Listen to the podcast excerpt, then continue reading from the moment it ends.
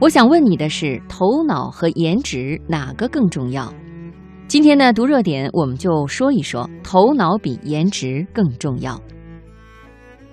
都说女孩子多数长得像爸爸，王菲的两个女儿充分证明了这点遗传学上的小奥秘。大女儿窦靖童生于一九九七年，已经是一个十八岁的帅气少女了，穿着打扮走中性风，自信洒脱。而小女儿李嫣呢，之前很少露面，最近却迷上了自拍，在社交网络上放出李老师教你如何自拍化妆的时尚教程视频。九岁的小女孩一本正经地传授短发的人怎么自拍，怎么自拍才能显瘦，还全部亲自上阵实拍，那个小模样不禁叫人惊叹，活脱一个李亚鹏。但是从视频上能够看出来。虽然已经做过一次手术，李嫣的嘴巴还是看起来很不自然。没办法，李嫣的先天性唇腭裂是最重的那种，大概还需要在成年之后继续做手术进行调整。就因为这一点，网络上有人评论说她吓人，他们看不见一个孩子自信乐观的笑容，以及那美丽热情的眼睛。只觉得有缺陷的人就应该自认其丑，躲起来才对。王菲在节目中谈过如何对待李嫣的病，她说：“就是把她当做正常的孩子吧。孩子在这个成长阶段，完全取决于家长的心态。我觉得我们的心态会影响到他，尤其是在他这么小的时候。我现在真没觉得他是一个很特殊的孩子，我觉得他很美。”而李亚鹏也是这样的态度。他将女儿叫做神，因为南美有一个传说，纯烈婴儿是降临到这个世界的神。李嫣的幸运就是遇到了这样支持她、鼓励她的父母。她如今面对镜头的落落大方，就是这种你在父母眼中是最美的态度结出的甜美果实。我经常在微信或者微博上收到各种女孩子的自拍或者照片，把人生的所有失败都归结到我长得不好看这一点上，自卑的甚至需要一个陌生人来给自己肯定。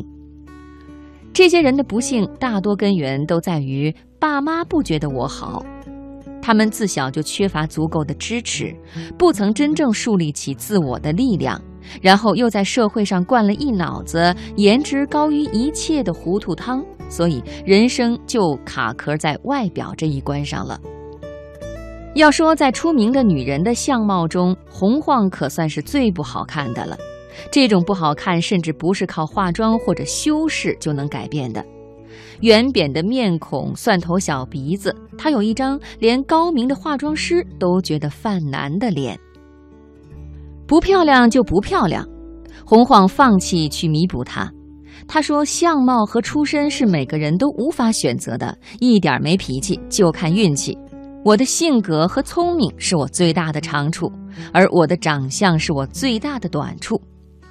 努力发展长处，短处干脆就置之不理，是洪晃成年以后所走的人生路线。”他说：“我的脸皮已经很厚了，骂我丑真的太不稀奇了。”因为他从小身边就有各种摩登女郎，他看到了那些漂亮人精致的服饰和容貌背后的悲哀。他常说，他们的一生唯一的嗜好可能就是打扮自己，然后把自己像一碟精美的小菜一样贡献给他们的男人。最后，洪晃说自己受益于自己的丑。他说：“我这非常不招人待见的相貌，帮我建立了人性和人格。”《简爱》中，罗彻斯特问相貌平平的简爱：“你很沉着，像你这样身份和地位的孤儿，哪来的这种沉着？”简爱说：“它来自我的头脑，先生。你看，如果你长得不好看，那么头脑决定一切，你得努力拼智慧、知识、阅历、水平。如果你长得好看，那头脑更重要了。”会避免你被狂风浪蝶消费，在凶险的人生中为你一路护航。说来说去，即使在颜值时代，依然是头脑更重要。